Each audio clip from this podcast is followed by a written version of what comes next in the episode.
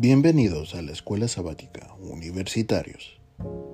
Espero que hayas tenido un día, pero muy, muy bendecido. La lección de hoy se titula Entre vicios y virtudes. ¿Sabías tú que el cristianismo era un movimiento que dependía de la hospitalidad, tanto cristianos como no cristianos? Ahora, eh, nos vamos a enfocar en, el, en Hebreos 13, versículo 2, versículo 3, 4 y 5. Y vamos a tratar de entenderlo un poco mejor. Dice el versículo 2, no os olvidéis de la hospitalidad. ¿Qué está diciendo Pablo aquí? Que no olvides. Y para olvidar algo tienes que ser qué? Parar de serlo.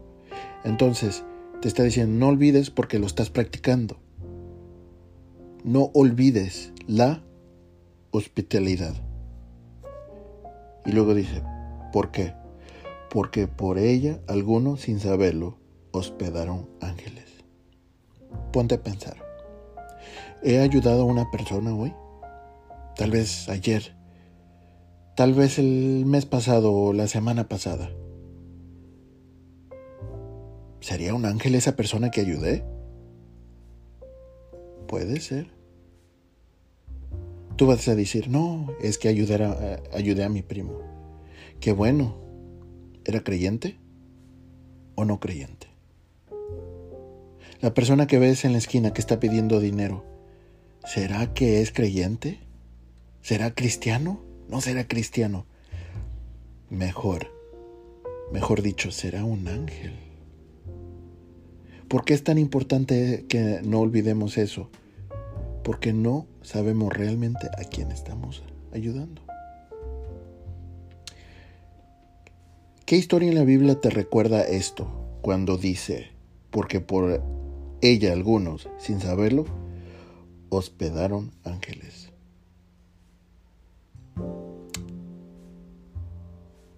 Te voy a decir.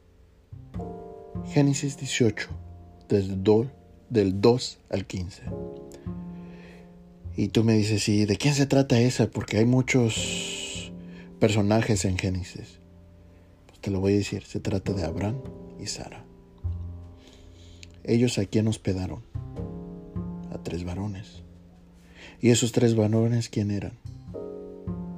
Ángeles y Dios les ofrecieron comida y donde quedarse. Y eso, eso nos hace pensar, la persona que está en la esquina, que vi ayer, que vi hoy o que vi el mes pasado, ¿será un ángel? Somos cristianos y deberíamos pensar en eso cada vez que vemos a alguien pasar pidiendo ayuda. Ahora, vamos al versículo 3. Dice, acordéis, acordaos de los presos, como si estuvieres preso juntamente con ellos, y de los maltratados, como que también vosotros mismos estéis en el cuerpo. La primera cosa que nos dice es acordaos. ¿Por qué es que nos dice acordaos? ¿Has pensado tú en un preso hoy? ¿O ayer? o la semana pasada o el mes pasado? ¿Has tomado un momento en tu día hoy para recordarlos? Y si has recordado, ¿qué has hecho por ellos? Aquí nos dice que acordaos de los presos como si estuvieras preso juntamente con ellos. ¿Por qué juntamente con ellos? Si estuvieras tú en prisión, ¿no quisieras eso? No solamente recordarlos, sino que apoyarlos. Apoyarlos de qué? Un apoyo material y emocional. Ay, pero es que estoy muy joven, no puedo entrar a las cárceles. ¿Pero has orado por ellos? ¿Te has acordado de ellos? Fíjate lo que nos está diciendo Pablo. Porque en su tiempo había gente que fue puesto en presos y a ellos sí se recordaron de ellos y que los apoyaron.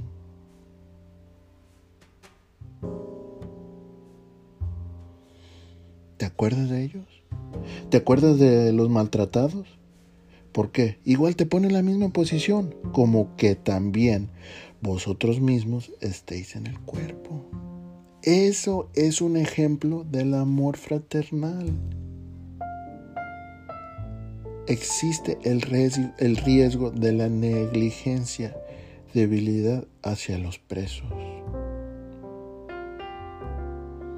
Aquellos que brindaban apoyo material y emocional a los condenados por la sociedad eran, eran identificados con ellos. ¿Qué? ¿Identificado con ellos? ¿Cómo? En cierto sentido se convertían en socios de ellos y se volvían vulnerables al abuso social. Se encuentra en Hebreos 10, 32 al 34.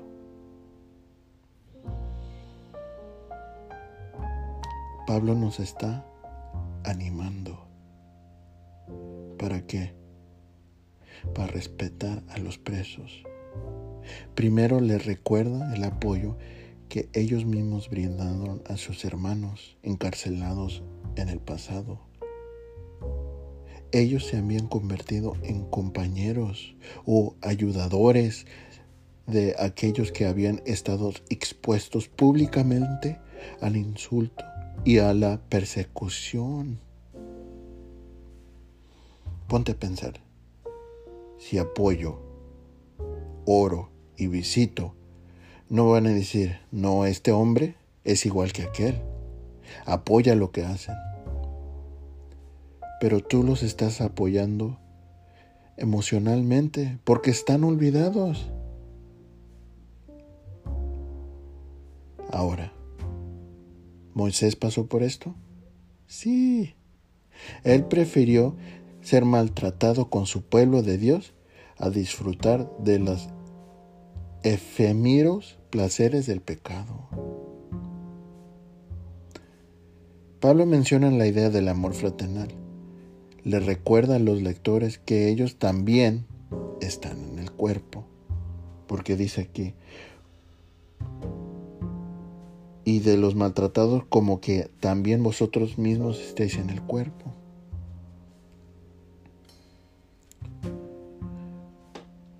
¿Sí se acuerdan de esa parte? No solamente a los presos, sino que maltratados comparten la misma humanidad y deben tratar a los demás como les gustaría ser tratados si estuvieron en las mismas circunstancias, es decir, en la cárcel.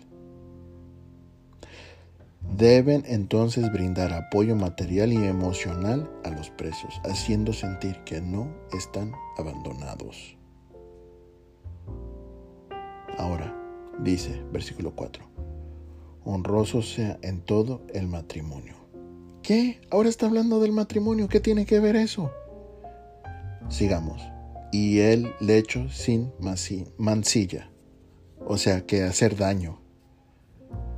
Pero a los fornicadores y a los adulterios los juzgará Dios. ¿Qué, ¿Qué quiere decir eso con el matrimonio? ¿Y por qué? ¿Cómo? ¿Tengo que hacerlo? No, pensándolo. Pensando en esas acciones. ¿Qué tiene que ver esto con el amor fraternal? Que es un peligro, es una amenaza al amor fraternal.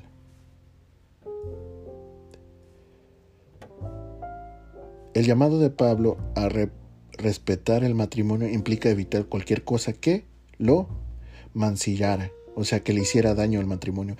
Porque cuando eso pasa, estás haciéndole daño a quién? Tu marido, tu mujer, esa persona le estás haciendo daño. Esto incluye abstenerse tanto de violar el voto matrimonial como llevar a cabo divorcio injustificados. La inmoralidad sexual. nos convierte en ¿qué? Adulterios y fornicadores. Y sabemos que esas personas no heredarán el reino de Dios.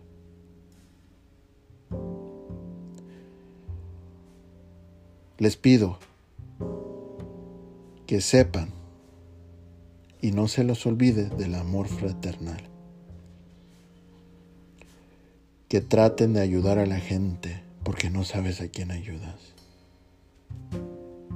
Si estás casado, de no deshacer ese matrimonio, porque estás lastimando no solamente a la persona y a ti, sino a las familias. Dios te bendiga y nos vemos en la próxima.